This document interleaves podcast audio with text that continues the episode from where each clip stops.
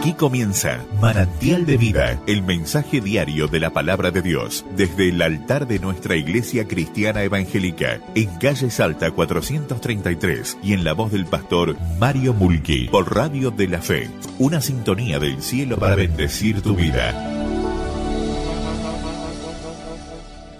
Yo quisiera hablar, mientras que me colocan todo, es el modelo bíblico, el modelo de Dios para la familia. La pregunta es por qué tantas familias están en crisis. La pregunta es por qué tantas familias están destruidas y disgregadas. ¿Qué nos está pasando? ¿Por qué hoy estamos viendo cosas que nunca antes hemos visto? Si hoy nos damos cuenta que cada familia que viene y que se une en matrimonio, en el santo estado del matrimonio, siendo la célula principal de la sociedad,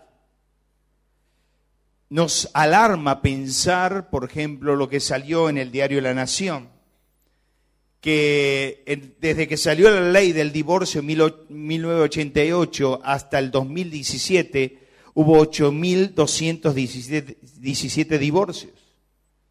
Cuando yo pienso en, ese, en ese diario también de la Nación, vemos que del 2015 al 2017 hubo 41% de divorcios. La línea negra son los matrimonios que se formaron, la línea celeste en el ascenso de los dos últimos años son los divorcios que se produjeron. Ahora, cuando vamos al pequeño mundo de nuestra ciudad amada, Santiago del Estero, dice que en el año 2018 aumentaron 868 divorcios de lo que va en el año, y esto fue en noviembre del 2018. La gran pregunta de esta noche es, ¿por qué las familias no funcionan? Tanto nos hemos alejado del programa de Dios, del mensaje de Dios, que las familias están en crisis. Yo quisiera en esta hora eh, ir a la palabra de Dios porque yo no puedo hablar de este tema si no voy a la palabra de Dios. Ahora, cuando yo pienso en esto, pienso que eh, hay algo que Dios nos ayuda a salir de este problema. Le voy a decir algo para introducir esto. Sus hijos inician donde usted los dejó y llegarán tan lejos como usted los impulse. Sus hijos inician a donde usted los dejó y llegarán tan lejos según sus impulsos del padre y de la madre. Los impulsos pueden ser por oraciones, obviamente, por nuestro hijo, cuando nos casamos con Gabriela, tenemos 26 años de casado, 25 años de casado, orábamos y no había nacido Melanie Leandro. Por sus oraciones, por sus hechos, los hechos de los padres, por el ejemplo de los padres y por las palabras de los padres. ¿Estamos impulsando a nuestros hijos? Ellos llegarán hasta donde nosotros los dejemos, pero serán impulsados por nosotros el motor impulsor de nuestros hijos y la fuerza que le pondremos al arco para tirar la fecha de cada uno de ellos será el impulso que nosotros le demos. Cuando vamos al Salmo 127, ahí lo tenemos en la pantalla, pero yo quisiera leerle en otra versión. Dice la palabra del Señor, si el Señor no construye la casa, el trabajo de los constructores es una pérdida de tiempo. Si el Señor no protege la ciudad, protegerla con guardias no sirve de nada. Es inútil que te esfuerces tanto. Desde la mañana temprano hasta la tarde, en la noche, y te preocupes por construir o conseguir alimento, porque Dios da descanso a sus amados. Yo quiero antes de empezar este sermón, quisiera hacerte tres preguntas que están flotando en el aire ¿Es tu familia agradable? ¿Es agradable vivir en tu casa? ¿Es agradable vivir con usted? Los hijos se desesperan por llegar a tu casa para recibir el abrazo, el, el, beso, o cuando llega a la casa recibe reproches, problemas, angustias. Marido, ¿tenés ganas de llegar a tu casa? ¿O tienes una mujer rencillosa en tu casa que te ningunea y te reta y te dice cosas? ¿Es agradable vivir con, ¿es agradable vivir con vos? Yo quisiera tomar este, este gran tema en tres grandes tópicos. En primer lugar, el cuidado familiar. En segundo lugar, la comparación familiar. En tercer lugar, la convivencia familiar. ¿Por qué el cuidado? Porque no nos damos cuenta que el padre tiene que cuidar la familia. Y voy a darle mucho a los padres hoy. Porque si queremos tener hijos maravillosos, tenemos que impulsarlo nosotros. Y cuando los hijos sean chiquitos, nos digan, bueno, mira, mira de obediente, yo le digo tal cosa y eso hace. No, mi querido. Cuando llegue a la universidad, ahí vamos a ver si criaste bien a tu hijo. Cuando se te pare y diga, ¿por qué? Y vos lo quieras levantarlo en la Plaza Libertad y colgarlo. ¿Cómo preguntas? Porque yo soy tu padre. No cantes victoria hasta que tus hijos no estén en la universidad. Porque estén sentaditos en la reunión, no dicen nada, no sabemos cuál es la intimidad de cada hijo. En primer lugar, quiero decirte algo. En primer lugar, a los padres tenemos que custodiar o custodia de no abrir puertas al enemigo. Cuando vamos a Génesis capítulo 4, voy a hablar mucho sobre Génesis, sobre la vida de Caín y Abel. Dice la Biblia allí en Génesis 7, dice, si bien hicieres, no serás enaltecido. Y si no hicieres bien, el pecado está a la puerta. Y serás aceptado si haces lo correcto, pero si te niegas a hacer lo correcto, entonces ten cuidado, el pecado está a la puerta, al acecho, ansioso para controlarte. Papá querido, si los padres, nosotros los padres abrimos puerta en nuestra casa, puerta de nuestros labios para decir malas palabras, nuestros hijos van a ser, perdónenme, no me gusta decir palabras vulgares, pero van a tener boca sucia. Si hemos abierto puerta de adulterio o fornicación, nuestros hijos van a seguir ese camino. Si hemos abierto puertas de pornografía o de cosas eh, semejantes a esta o de vicios, nuestros hijos le hemos abierto la puerta. Cierre la puerta, mi hermano. Por eso dice el salmista, guarda la puerta de mis labios. Pero esto no lo predicamos. No da miedo predicarlo. No tenga miedo, dice la Biblia. No abra puertas al enemigo. Cuando usted abre puertas al enemigo, dice Efesios capítulo 4, versos 27, eh, dice, ni deis lugar al diablo. Ahí la palabra lugar es lugar legal. Yo eso lo explico bien en, la ruina de hombres y, abro la puerta del aula y digo, yo no puedo, yo no, tal vez no la abro la puerta, pero estoy influenciando y todos están escuchando al predicador, pero hay uno que le está haciendo muecas y lo hace reír, ese es Satanás que está afuera y quiere entrar. Obviamente no hay posesión demoníaca en las personas que somos cristianos, pero nosotros no tenemos que abrir puertas al enemigo. Cada noche, nunca llego tarde a casa. ¿Cuándo llego tarde? Después de la reunión de hombres. Muy tarde, porque de ahí vamos a comer algo, un asadito y algo, un heladito por ahí. Cuando están durmiendo Mela y Leandro, nadie sabe. Yo llego y me arrodillo en la puerta de cada puerta de mis hijos y oro por ellos. Un día se va a levantar para algo Leandro y me va a quebrar pero oro por ellos. Son flechas que estamos alargando. En segundo lugar, dentro del cuidado es coloca vallado todos los días en la puerta de tu casa. Pero ¿por qué no se predicó esto? Porque no vamos a la Biblia y no traemos la Biblia aplicada a la vida.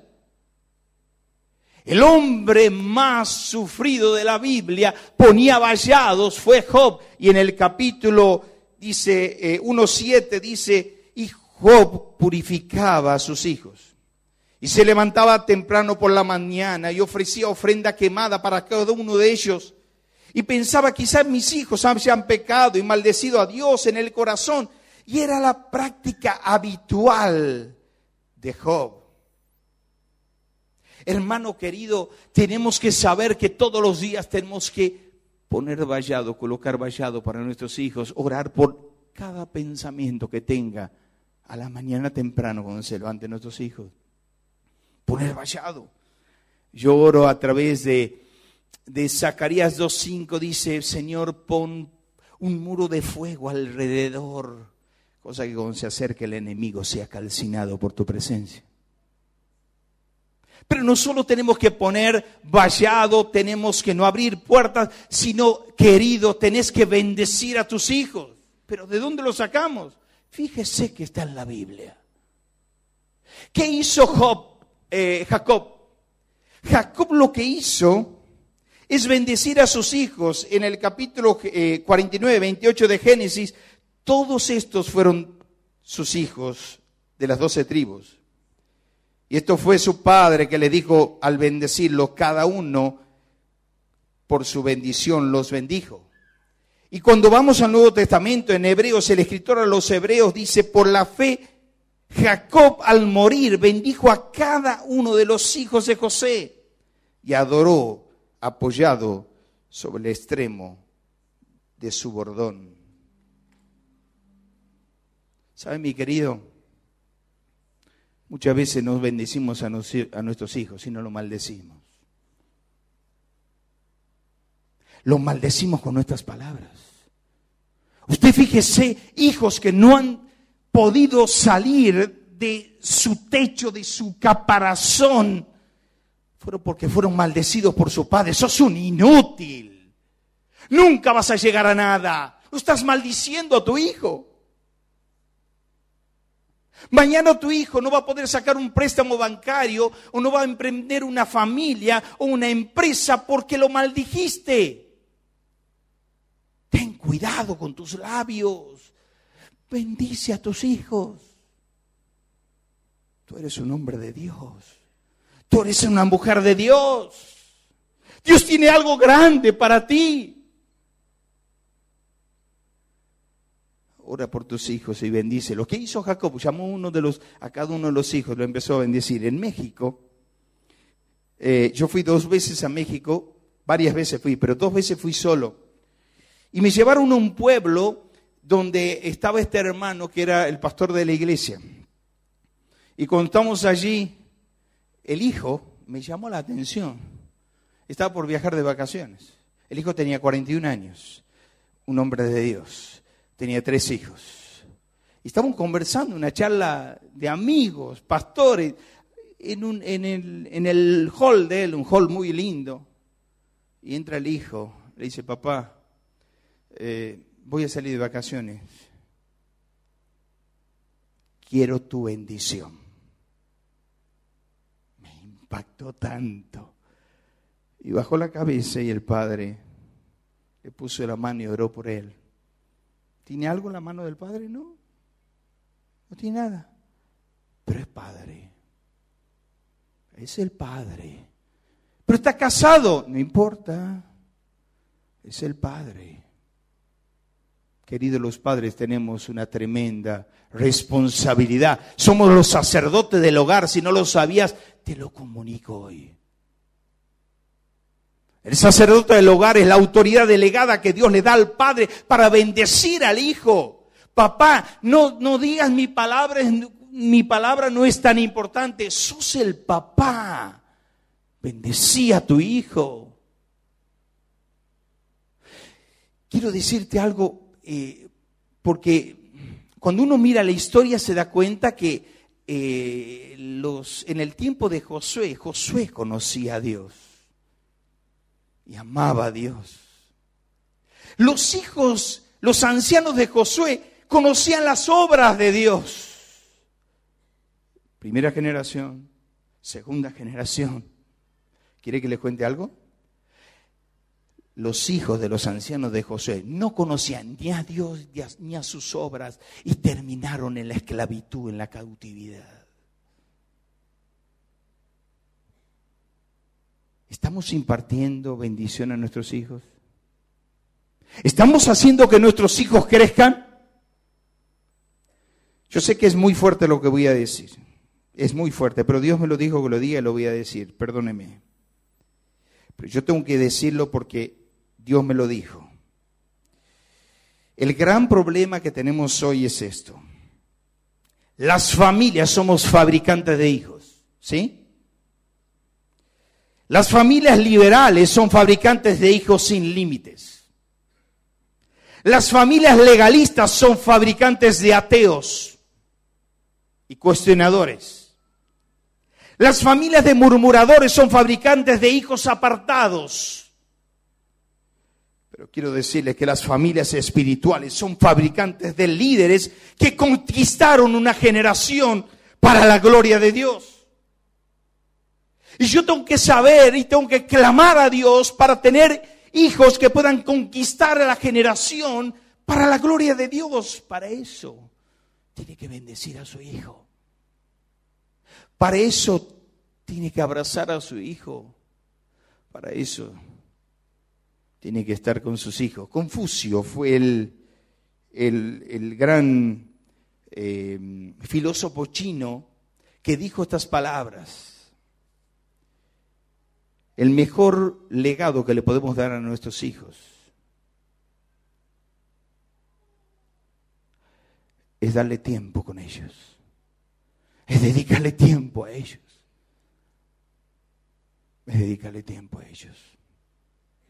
¿Le estamos dedicando tiempo a nuestros hijos? Papá, ¿le estás dedicando a tu hijo varón tiempo? Yo le tenía que dedicar tiempo. Lo llevé a taekwondo. Lo voy a buscar, estaba tomando café con el, de puerta. Lo llevé a fútbol, escuela de fútbol. Llego, lo veo un médico, lo saludo, ¿cómo estás? Y mira, mi hijo, lo traigo a fútbol, está jugando con, era chiquito, estaba jugando con un compañero, callate, mi hijo también es el que está jugando al lado. Pero, pero estaba con él. Lo fui a fútbol, no funcionó, lo fui, bueno, hasta que le encontré lo que le gustaba. En segundo lugar, la comparación familiar. Yo sé que lo que voy a decir ahora es fuerte, pero es bíblico, tienes que, tienes que tomarlo. Uno proyecta en su Padre Celestial su relación que tuvo con su Padre terrenal. Uno proyecta en Dios tu relación con tu papá. Si tu papá no existió, si tu papá no tuvo diálogo contigo, crees que Dios no tiene diálogo contigo y te cuesta horrores orar. Dame una base bíblica. Te voy a dar dos casos. Los dos casos es un rey y un profeta. El primer caso te pongo es el rey David. ¿Sabe qué se dice del papá del rey David? Que era hijo de Isaías. Punto. Tiene 13 registros bíblicos y lo único que dice del papá que no estuvo presente. Lo único que hizo el papá es darle el nombre, el apellido, no tenía apellido, el nombre. Era hijo de Isaí. Mira lo que dijo este hombre, el cantor de Israel, el poeta. Dice, ¿hasta cuándo esconderás tu rostro de mí, oh Dios? No existió el Padre. Isaías, hay 18 registros bíblicos sobre Isaías, perdón, sobre el papá de Isaías. ¿Sabe qué dice el papá? Era hijo de Amos con Z. Qué bárbaro. No dice que lo llevó a la escuela, no dice que lo impulsó, no dice que lo marcó, nada. No así David a Salomón. David a Salomón lo, lo preparó, lo ayudó. ¿Sabe qué dijo Isaías? Dios no nos conoce.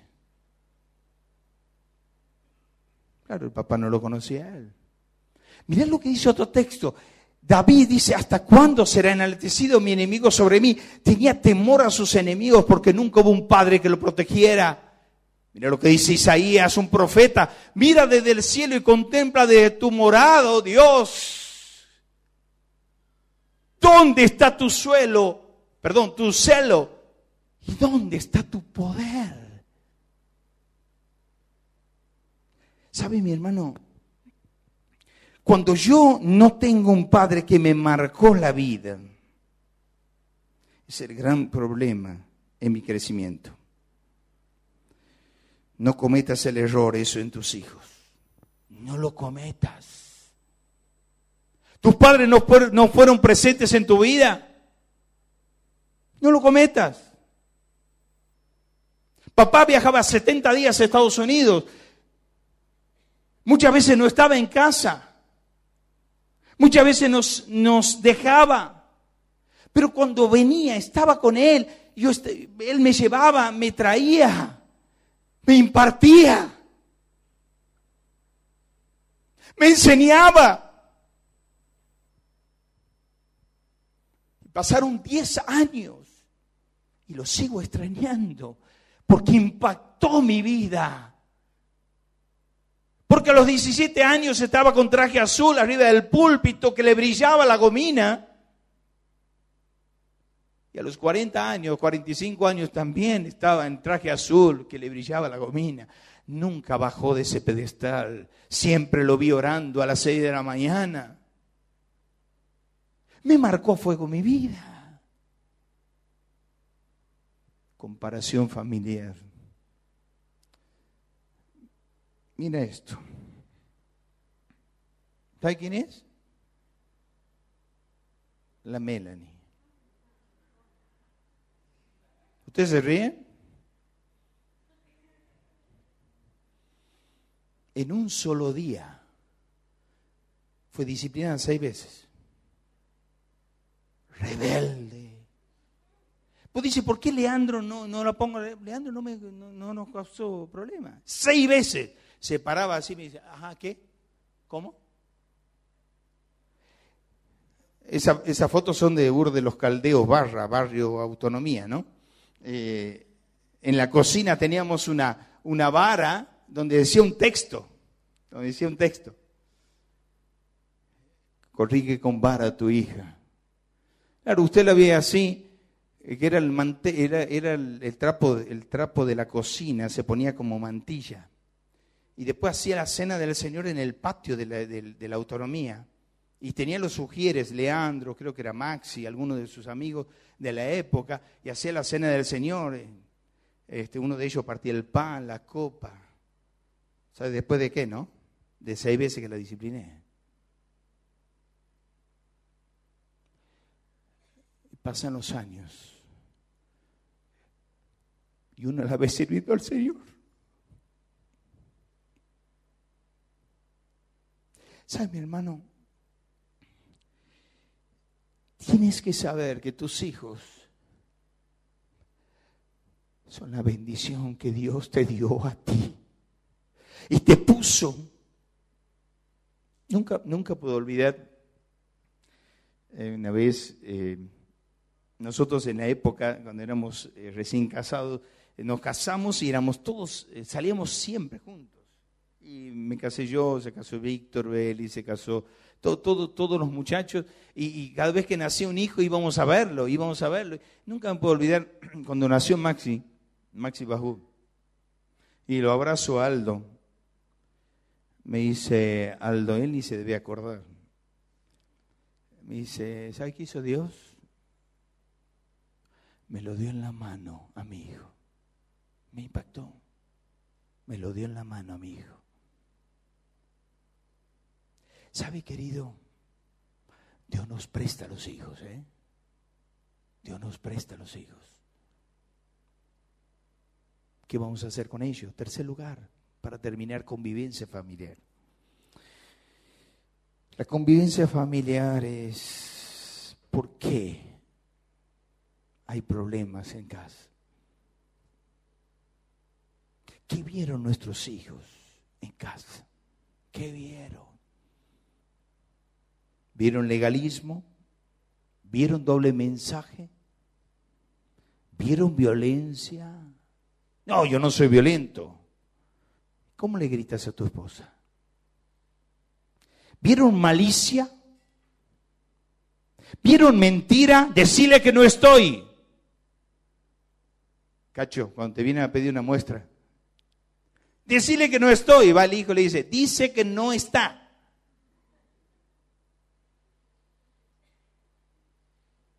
¿Qué vieron nuestros hijos en casa? Si nuestros hijos vieron malicia, vieron engaño, vieron mentira, Tener la plena seguridad que vas a tener una hija y un hijo malo, mentiroso como vos. Tené cuidado, bendecí a tus hijos. No les arruines la vida. No quieras que tus defectos pasen como heredad y legado a las vidas de ellos. Cuidale el corazón a tus hijos. No le cuentes historias de grande. Tiene que aprender. Tiene que aprender. Es tiempo que aprenda. No le arruines el corazón a tu hijo. Por favor. Porque después tu hijo va a ser así contigo. Convivencia familiar. Uno mira la, familia disfuncional. Dice, a ver, ¿qué es la familia disfuncional? Ah, bueno, la familia disfuncional es los míos, los tuyos y los nuestros se casan dos familias, trae los tuyos, los míos, nos juntamos los nuestros. Eso no es la familia disfuncional. Familia disfuncional es en la que los conflictos y la mala conducta, muchas veces el abuso por parte de miembros individuales se produce continua y regularmente, lo que lleva a otros miembros a acomodarse a tales acciones. ¿Qué significa una familia disfuncional cuando vemos que hay una desproporción en la familia, cuando hay un matriarcado o hay un patriarcado?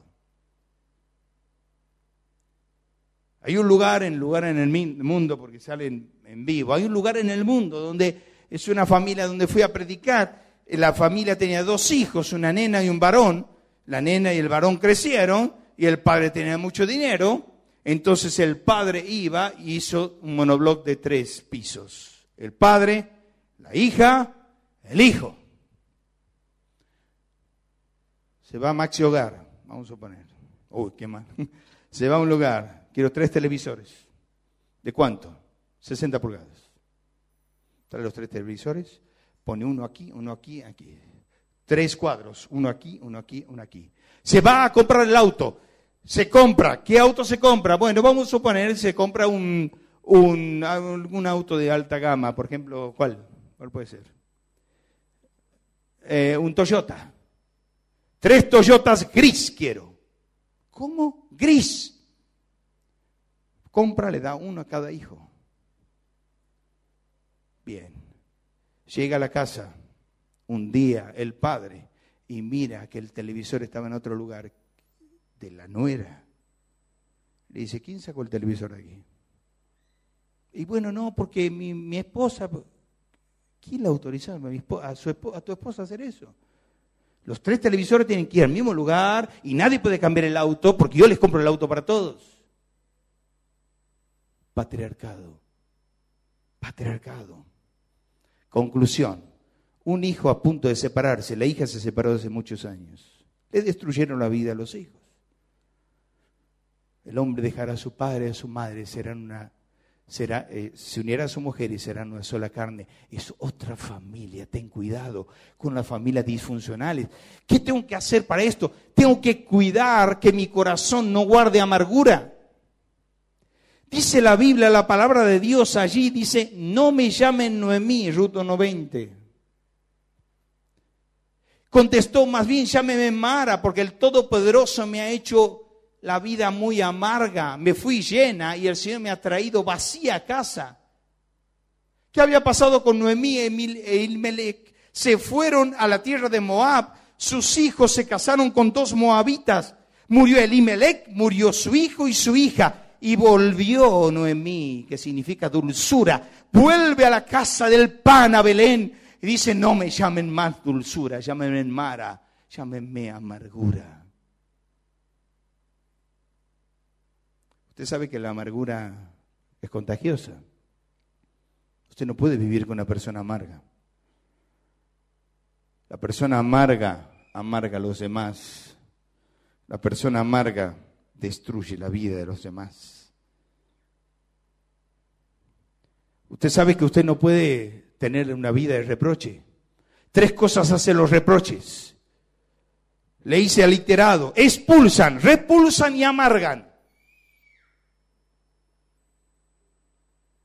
No reproche a sus hijos.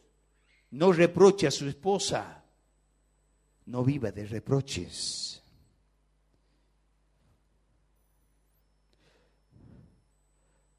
Vigile los pensamientos. ¿Sabe qué hizo Caín y Abel?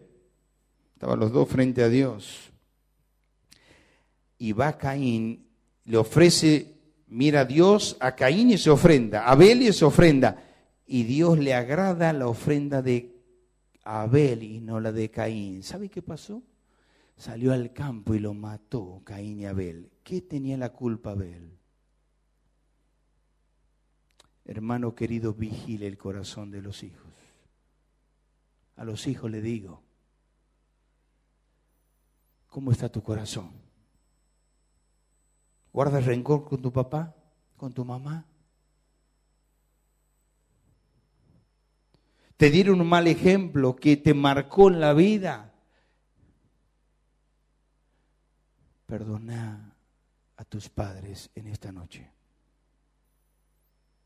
Ahora, mi hermano, usted pensará, pero, pero yo, yo ya tengo mi vida hecha, ya no tengo solución. No, esto no es un mensaje para que usted baje los brazos y diga, ya hice mal. No, hoy es el tiempo de cambiar. ¿Cómo se cambia? Practicando el perdón en mi hogar. Dice el apóstol Pablo en Efesios, dice, libérense de toda amargura, furia, enojo, palabras ásperas, calumnias y toda clase de mala conducta. Por el contrario, sea amable unos a otros, sea de buen corazón, perdónese unos a otros como Cristo lo perdonó. La gran pregunta de esta noche es, ¿Por qué no perdonamos? ¿Por qué no perdonas a tu padre? ¿Por qué no perdonas a tu madre? ¿Por qué no perdonas a tu hijo? Porque usamos el rencor como un instrumento para hacer justicia. No perdonamos porque no se merece. No perdonamos porque no me pidió perdón. No perdonamos porque estamos heridos. No perdonamos porque la única forma de hacer y valer el deseo de venganza es no perdonar. No perdonamos porque tenemos amargura y rehusamos perdonar. No perdonamos porque el rencor se convirtió en un dolor atormentador. Quiero decirte algo. El perdón no es un favor para los demás. ¿eh? El perdón es para vos. Si vos no perdonas es problema tuyo. Ese es el gran problema de no entender que el perdón es unilateral, que el perdón es como Cristo perdona, que el perdón es distinto a la reconciliación. Yo no te estoy pidiendo que te reconcilies, te estoy pidiendo que dentro de tu corazón perdones, porque vas a vivir con una tremenda angustia en tu corazón que hasta te llevará a problemas sentimentales y sexuales en tu cama y en tu casa.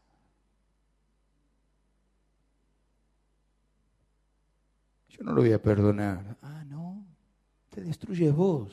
El otro sigue haciendo la vida y feliz. Por amor de tu alma tenés que perdonar. De hace cuatro días atrás estaba preparando este mensaje y llamé a uno por uno de mis hijos. Y mirándole la cara, le dije, Leandro, Melanie, ¿hay algo que el papá hizo que aún lo recuerdas como dolor? Le preguntó al doctor mi hijo, ya estamos los dos. Algo que recuerdas hoy que el papá hizo, la mamá hizo, que aún lo recuerdas. Y uno de ellos nos dijo a nosotros, sí, un día me disciplinaste con ira. ¿Sabe qué hicimos con Gabriela? Le perdimos perdón a nuestra hija. Le pedimos perdón. Le pedimos perdón. El perdón es liberador. El perdón es sanitario para tu alma. El perdón bendice. El perdón lo mira Dios y premia ese hogar. El perdón es una bendición. Sabes, hay dos grandes familias en Estados Unidos. Una es Hughes, Max Hughes, y otra es Jonathan Edwards. Max Hughes fue una mala persona, no tuvo hijos buenos, no tenía un buen matrimonio, le costó al Estado de Estados Unidos, al país de Estados Unidos, más de 15 mil millones de dólares. ¿Por qué? Max Hughes tuvo 310 descendientes que murieron con indigencia por su mala vida. 150 criminales, 7 asesinos, 100 alcohólicos y había en su descendencia 190 prostitutas. Max Hughes. La otra generación, la generación de Jonathan Edwards, un hombre de Dios, pastor de iglesia, tuvo 13 presidentes de colegio, 65 profesores, 75 oficiales militares, 80 servidores públicos, 60 autores de libro, 60 doctores, 30 jueces, 100 pastores, 100 abogados, 30 senadores y un vicepresidente de los Estados Unidos, descendiente de Jonathan Edwards. La pregunta es, ¿qué estamos haciendo con nuestros hijos? ¿Qué le estamos dejando a nuestros hijos? Y para terminar te hago ver esto. Yo tengo que saber que hay dos cosas que yo puedo dejarles, una herencia o un legado. Si yo le dejo una herencia es dejar elementos materiales a la persona. Le dejo un auto, le dejo una casa, le dejo un apellido. Pero el legado es transmitir tu llamado a la persona. Transmitir tu llamado a la persona. El legado es lo que le dejas adentro de la persona. Papá no me dejó a mí una herencia, me dejó un legado, un llamado de Dios. El domingo a la tarde me agarró un pico de estrés, dolor en el pecho, eh, adormecimiento en el brazo, llamamos a Gubaira y, el, y, el, médico me dijo, tenés que parar porque te va a agarrar un pico de estrés, una CB me acosté un ratito, me di una ducha. Gabriela me empezó a buscar a dónde estaba, en el escritorio estudiando de nuevo. ¿Quién me mandó a mí? ¿Quién me manda a mí a volver si estoy mal? Es la pasión que tengo adentro por estudiar la Biblia, por amar a Dios, por servir a Dios. ¿Qué le estás dejando a tus hijos? herencia o legado. Quiero terminar con esto. Esta hija siempre le reprochó a su padre, papá, ¿por qué no me haces un cariño? ¿Por qué? ¿Por qué no me haces un cariño? Yo necesito tu cariño. Nunca le hizo un cariño. Nunca le hizo un cariño. Un día la hija habló con su tía, la hermana del padre. Dice, ¿por qué papá nunca nos hizo un cariño? Entonces la tía le dije, hija, yo te voy a contar qué pasó. Cuando tu papá y yo éramos muy chicos, tuvimos un accidente. Murieron, murió papá, murió mamá, murieron nuestros padres. ¿Y qué pasó? La abuela se nos acercó y nos dijo, la abuela vino y se nos acercó y nos dijo, no llores por tus padres. Los hombres no lloran, no lloran. Así que tu padre cerró sus emociones con candado y nunca más derramó una lágrima, hizo un cariño. Por eso tu padre es así. Cuando la hija se enteró la historia y el problema, cada vez que venía de trabajar, su hija empezó a hacerle cariño al padre. Y hacerle cariño al padre. Ya sabía por qué hacerle cariño y hacerle cariño. Hasta que un día el padre la abraza. Le dice, papá, me abrazaste. Es que me diste tanto amor, tantos años, y a mí me enseñaron que los cariñosos y los llorones son de mujeres. Que ahora tú me enseñaste a hacerle cariño, a hacerte cariño. ¿Saben, mis hermanos? Todo lo que pasa dentro del seno del hogar tiene trascendencia. Tal vez me digas, pero Mario, yo, mis hijos ya están grandes, casados. Nunca es tarde para pedirle perdón. Nunca es tarde para hacerle un cariño. Nunca es tarde para acercarse a ellos y decirle, perdóname. Perdóname por no haber estado cuando me necesitabas. Perdóname por hacerte vivir bajo el imperio del no, no esto, no esto, no esto. En la familia, en el tiempo mío, había una familia que no tenía televisión. ¿Cuál era la televisión? Una de 14 pulgadas, blanco y negro. Y esos hijos venían a casa, a la casa del pastor a ver televisión.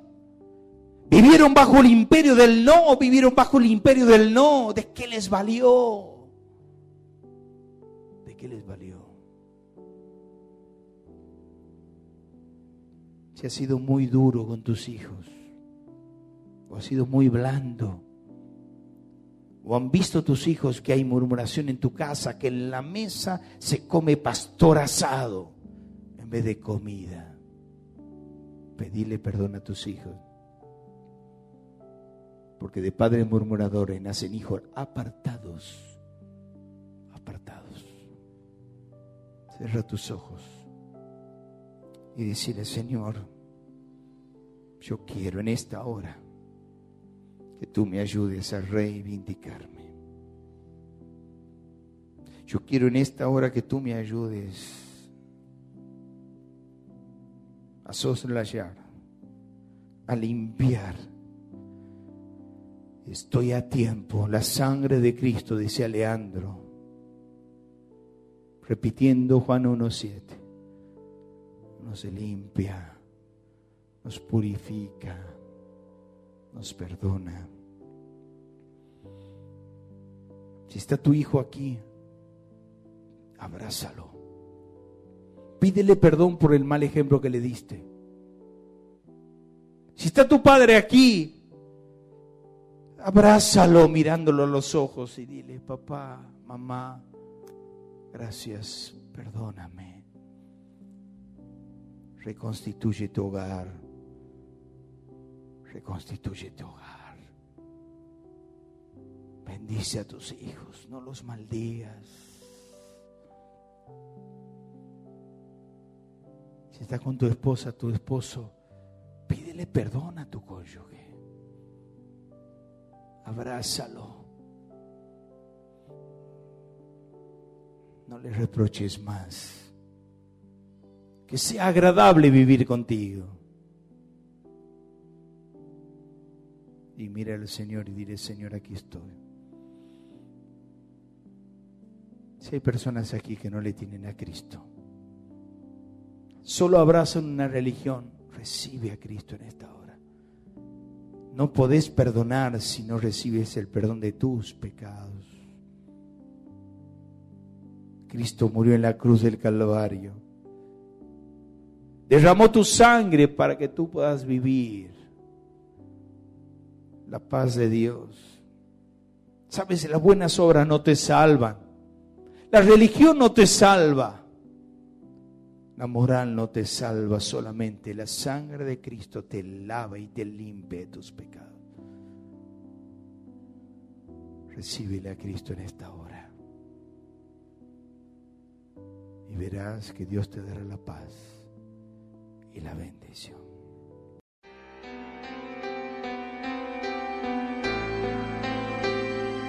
Por su compañía, muchas gracias. Y para contestar sus inquietudes, los esperamos los días sábados y domingos 20 y 30 horas. Radio de la Fe, una sintonía del cielo para bendecir tu vida.